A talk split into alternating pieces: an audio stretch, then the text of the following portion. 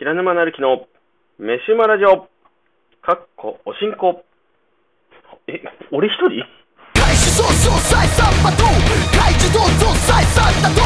会議場と快感だこうブレイクピースマイル高く飛び上がろう Come on bring it in noise はい、というわけで今週も始まったわけなんですが、うーん、誰もいないです。僕一人で撮ってますが、なんでかというとですね、あのー、五十嵐さんは例の超大作映画のですね、準備でお忙しい感じで、もう大丈夫かなと思うくらい忙しいようです。まあ本当にね、なんとショックの副作用なんかでね、ちょっと落ちんでないといいんですけどね。まあ、頑張れ、五十嵐さんということで、まあ、今回はお休みです。そして、鈴まりおいども、うん、なんだかんだ、最近お仕事忙しいみたいで、お休みというわけで、私一人でやっておりますが、まあ、なんともね、牛丼、つゆだく、肉抜き、ネギ抜きみたいな、残念な感じですが、最後まで聞いてねということで、やっていくよ。やらねばなるまい、うん。えー、最近の私はですね、まあ、あの、ゴールデンウィーク明けてというところで、あ、ゴールデンウィーク前にですね、あの、そうだそうだ、誕生日迎えました。あの、誕生日迎えて最初の放送が一人ですね。うん、なんとも、かんともって感じですね。うんともかんともって感じですね。ゴールデンウィーク中もね、まあ、あのその他に空き時間でちょっとね、あの、自分のなんか工作、日曜大工、工作してみたりね、あの、まだ完成してないんですけど、あの、五十嵐さんが戻ってくる頃には完成して披露したいなーなんて思ってますので、えーちょっと楽しみにしててください。それからね、そうだな、この間の5日の日に、あの、来週撮影の映画のね、あの、衣装合わせに行ってきまして、あの、入所から来た仕事なんですけど、おはようございますって入ってったら、なんと、これ、知り合いの方で、僕もね、あの、びっくりしたんですけど、監督も、あれ、平井さん、キャスト入ってましたみたいな。えー、っていう、うんそんな出会いがありまして、ちょうどその前の週ぐらいかな、あの冒険活劇、井出城司の青木監督のご紹介で、その、あの、来週の監督にお会いしてて、なんかご一緒できたらいいっすね、なんて言ってたらもう、まさかのこのタイミングでね、ご一緒したっていう、奇跡です。まあ、来週のそれが楽しみですというところですが、あとはね、チャリティーバーベキューなんていうのをやってみたりしたんですけど、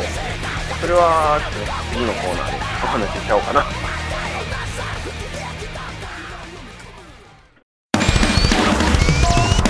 被災地に愛の手を、チャリティーバーベキュー。そうなんです。最近やったんですけど、ゴールデンウィークのあの5月の5日、最終日ですね、に、例の衣装合わせが終わってから帰ってきて、もうすっ飛んでね、買い出しに出かけたんですけど、あのチャリティーバーベキューなんてものをね、友達集めてやりまして、というのも、あのそうね、東北の酒造さんが、あのお酒作ってるね、ところが被災されて、で、地震でお酒の仕込んであった樽が壊れてしまったり、まあ、その後津波で流されてしまったりということで被害がね、かなり出て、東北の酒がやばいというニュースが流れたりしたもんですから、ちょっとでもこうできることをやろうぜということで、4月の頭にね、あの、東北の酒を飲みながら桜をめでようではないかという企画をしまして、それもね、金曜に企画して、日曜に決行っていう、あの、月のね、10日かな、あの、桜がちょうど満開になっちゃって、あの、もうあさってやるしかないっていうことで、急遽、あの、友達とかに声かけまして、で、あの、セーブ・ザ・東北の酒っていうね、東北の酒造さんの、あの、被害状況をまとめたボランティアサイトがあって、で、そこなんかも参考にしながら、あの、被害の大きかった酒造さんのお酒を買ってきて、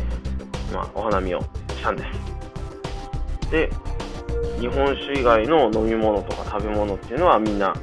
持ち寄りでっていうことで結構投げっぱなしな感じのすごい企画だったんですけどそんななのに会費を1000円もぼったくるっていうひどいぼったくり企画で その、そのね、1000円から日本酒代、日本酒を買ったお金を差し引いた金額をもう全額、あの、震災の支援金に寄付しようっていう企画だったんです。でね、あの、あの、あれ、現金じゃないの？っていうツッコミがあるかもしれないんですけど、義援金と支援金って実は違うんですよね。義援金っていうのは、いわゆるあの赤十字社が集めてる分配、集めて分配するって言ってるやつなんですけど、結構ね、集まってきてるのはいいことなんですけど、実はこの分配が、あの特別なこ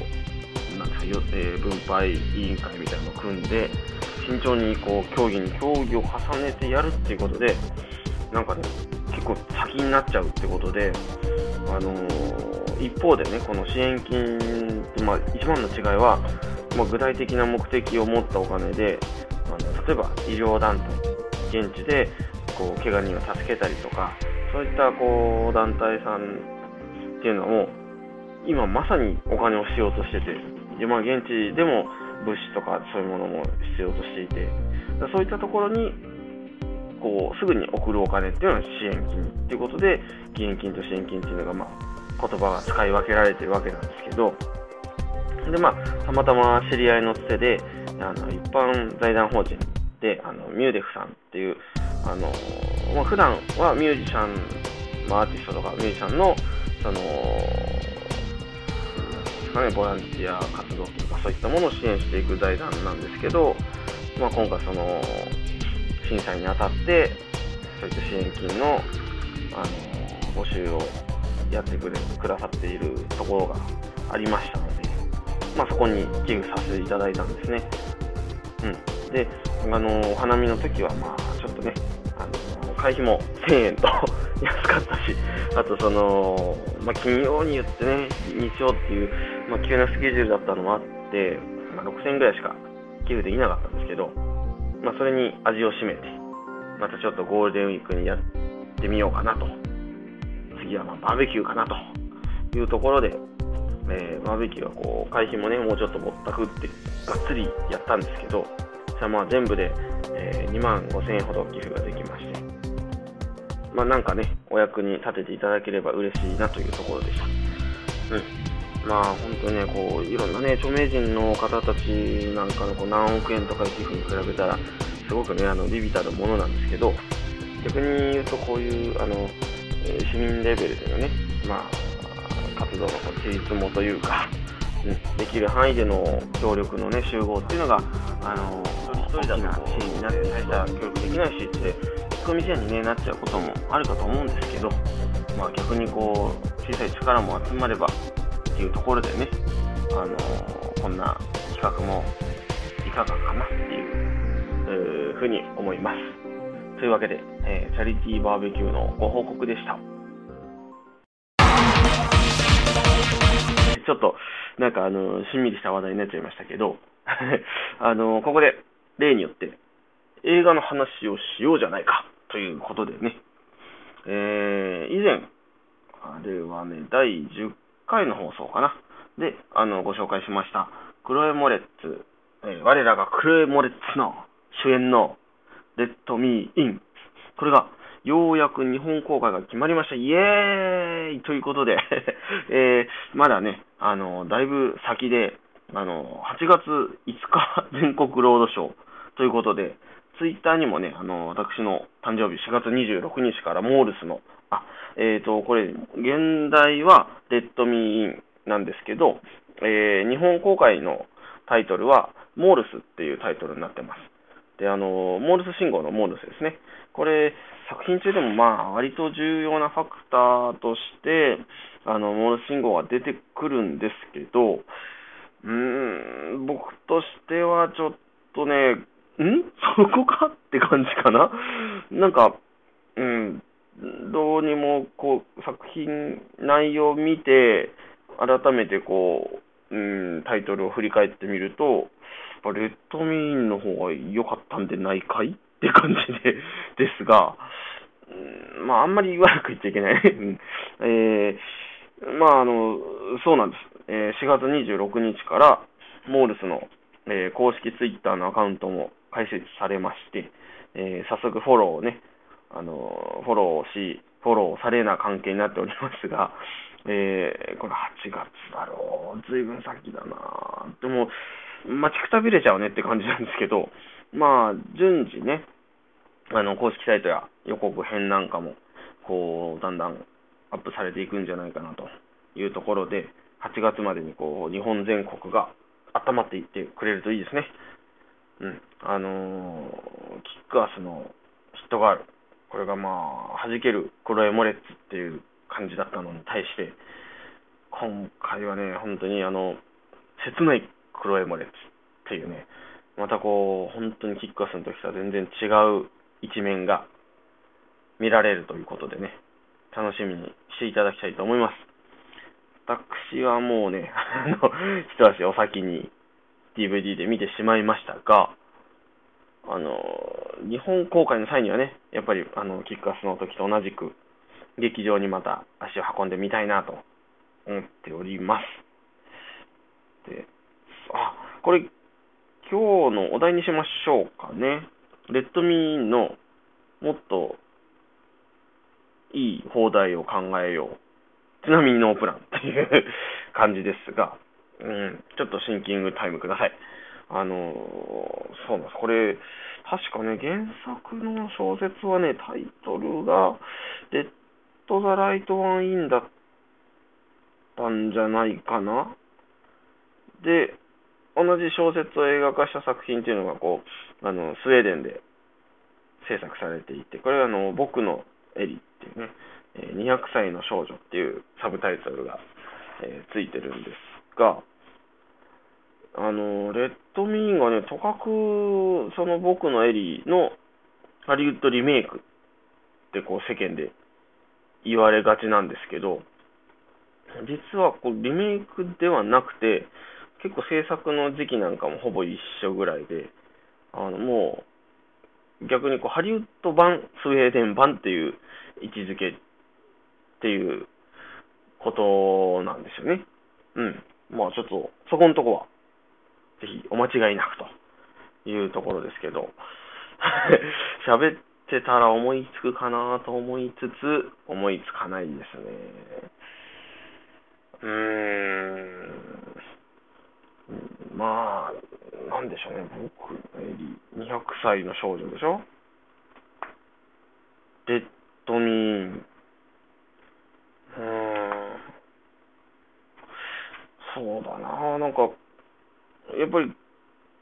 その内容というか、その物語の流れ的に重要なファクターをタイトルにした方がいいんでしょうね。でもそれでいくとやっぱりね、レッドミーなんだよなで、あの、レッドミーインっていうのがやっぱり多分、そのなんでモールスになったかって、あの、日本人にはレッドミーインって言ったときに、うん、なんていうかこう、馴染みが薄すぎて、はっていう ことになりかねないくて、多分、もうちょっとわかりやすい、日本人がパッと見てもわかりやすいモールスってとこにフォーカスしてタイトルにしたんだと思うんですけど、うん、逆に、逆にこの作品を機に、レッ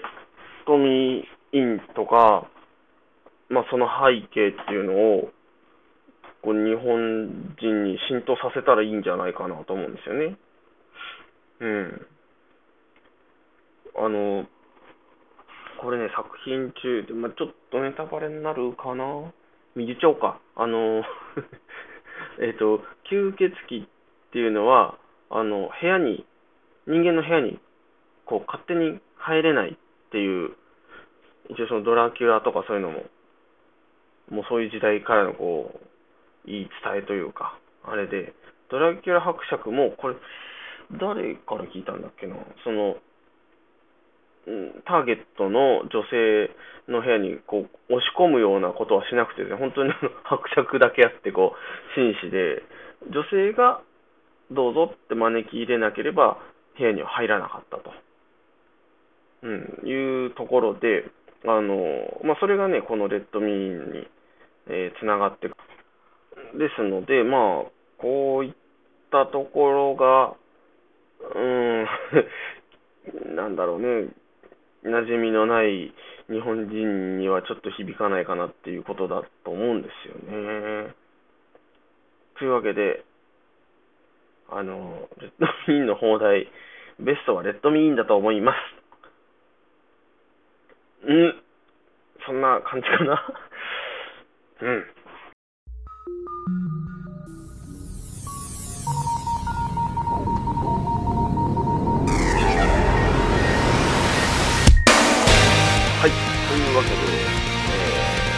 でやっていくのもね、結構、大変なんですけど、あのー、まあ、今日はね、こんなところかなってところで、エンディングに入っちゃうよあの、ね、あれですね、うまいもんコーナーやってないんです、そういえば。うまいもコーナーやってないんだけど、うん、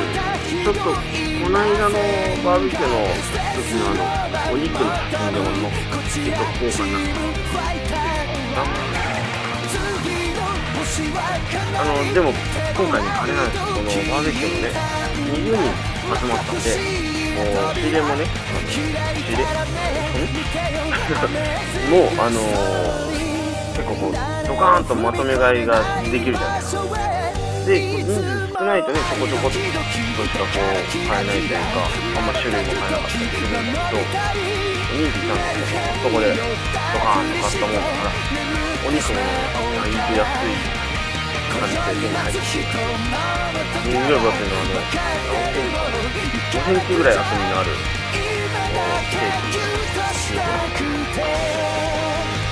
取り合いたん。ですねあそうその写真載っけておきますうまいもん。コーナーでしたイエーイということでちょっと投げやりなうまいもん。コーナーですがまあちょっとねこの状況ねこれなんとか打破しないといけないんで五十嵐さんにはなんとか早いとこお仕事頑張っていただいてね復帰していただきたいなと頑張れ五十嵐さんさっきも言ったけど、えー、鈴丸さんもね、早くしてね、ということで、えー、はい、実は、あの、近々、やらねばならない企画もあるんですね。うん。なんとか、もうすぐ信じて、私はこの場を守っているよ。そんなコーナーです。え、皆さんもあの、見せずに聞いてくれるかなどうもみたいなね。というわけで、えー、お送りしてまいりました。また、あと2週間すると次回がやってくるわけですが、みんなでお送りできるといいなぁ。ということで、今週はここまでさよなら今宵待つ人の元から分かってるの行かなくちゃ今だけギュッとしたくて戦士たちよ。輝く星。守りたい。銀河のパワー。浴びたから無敵してキメキメキ。